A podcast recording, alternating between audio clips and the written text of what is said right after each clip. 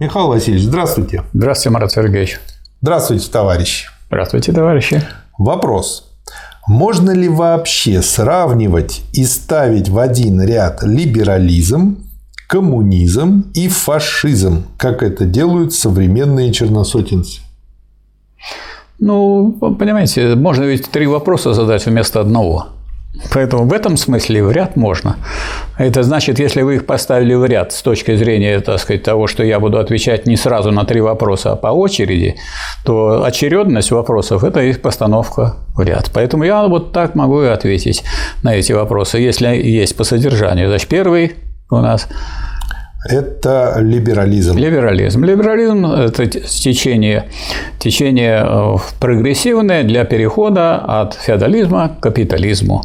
Это, это э, течение, которое призывает бороться за свободу против всякого э, подчинения одного человека другому. Вот при капитализме все свободны. Даже если вы от пищи свободны от жилья, вы свободны как личность. Это да. было прогрессивно. А сейчас это уже реакционно, потому что если у вас нет работы, то вы можете умереть. Самый свободный был Робинзон Крузо, получается. Ну, ну ненадолго. Да. Коммунизм и фашизм.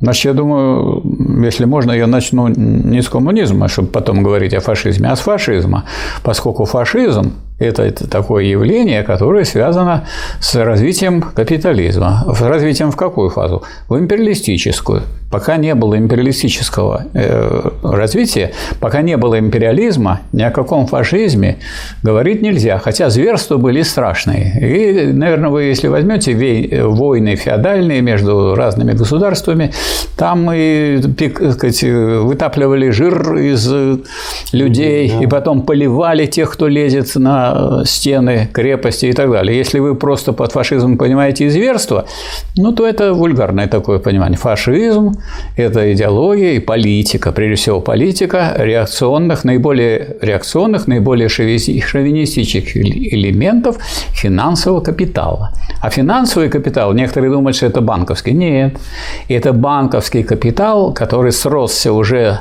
с промышленным и руководит этим промышленным. То есть, если это банк какой-то карманный у какого-то капиталиста, не какой-то, а не финансовый капитал. А тот э, банк, который захватил уже господство какими-то отраслями экономики, э, это уже фашизм. Вот этот самый фашизм, он все знает про всех уже, все знает, ему не нужны эти ни, ни думы, ни парламенты, ничего. Он хочет, так сказать, просто так сказать, решать сказать, то, и делать то, что нужно в интересах крупного капитала, в интересах империалистов. Это фашизм. А не в интересах всех. А если в интересах всех, тогда уже коммунизм. То есть получается, что их в принципе нельзя ставить на одну полку в один ряд по той простой причине, что а, один строй, одна формация была прогрессивно при переходе от феодализма к капитализму. Другая э, была э, максимальным развитием империализма, это высшая форма капитализма. А третья, она уже после социализма наступает. Видите ли, сказать, что фашизм – это форма прогрессивная для капитализма, не совсем будет точно. Прогрессивно, империализм прогрессивен, но империализм принял участие в лице некоторых государств, вполне капиталистических и даже империалистических, в борьбе с фашизмом, потому что он понял, что это сказать, тупиковый, тупиковый путь. путь, и он приведет к быстрой потере так сказать, господства в мире. Поэтому он удержался на этом уже и английский империализм, американский империализм. Ну, французский, так сказать, можно сказать, прошел стороной. Он и с одним не воевал, и за другое не стоял. Ну, французы вообще специфические люди. Да. Вот. Зато сыр и вино у них хорошее. Ну, кто-то, ну, какая-то часть, конечно, у нас воевала. У нас был Нормандия Нейман. Были, да. да были. были люди. А, значит, если использовать такой образ, то можно сказать, сказать, что нельзя их ставить в один ряд, потому что э, либерализм, фашизм – это тупиковые ветви, а коммунизм – это ствол.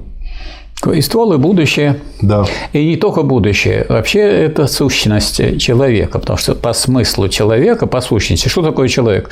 Вот э, очень простое определение у Энгельса. Энгельс, вот когда писал диалектику природы, он там выяснял, как вот назвать человека. Вот есть животные такие, такие, такие. И очень многие делают. Кто-то кто почти говорит, как обезьяна, угу. кто-то строит какие-то сооружения, как бобры. И а что такое человек? А человек – это А – животное, Б – какое? Общественное, В – трудящееся, Г – говорящее и разумное. И вот если вы от одного к другому переходите, так вы, получается, переходите на следующую ступень. Потому что если он общественный, значит, он должен, так сказать, совместно что-то делать. А что он будет делать? Совместно он будет трудиться. То есть, получается, по сути дела, суть у человека общественная. Да, это и суть. Поэтому коммунизм позволяет э, из-за того, что максимально раскрыть эту суть, он и получается и ствол, и направление, и будущее. И он называется так. Коммунизм – это присвоение человеком своей сущности.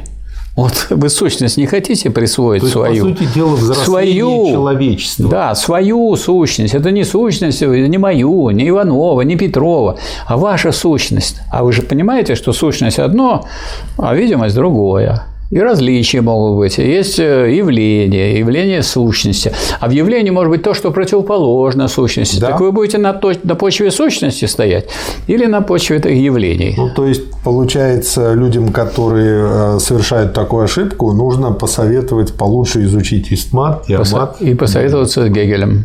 Да. Спасибо, Михаил Васильевич. Пожалуйста. Спасибо, товарищ.